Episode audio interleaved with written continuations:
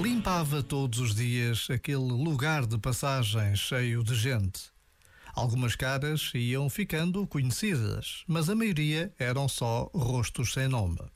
Imaginava também que ninguém sabia o seu nome, ainda que o trouxesse escrito na bata. Um dia, alguém lhe disse: Obrigado, Dona Joana. Não foi capaz de responder, tal foi o espanto.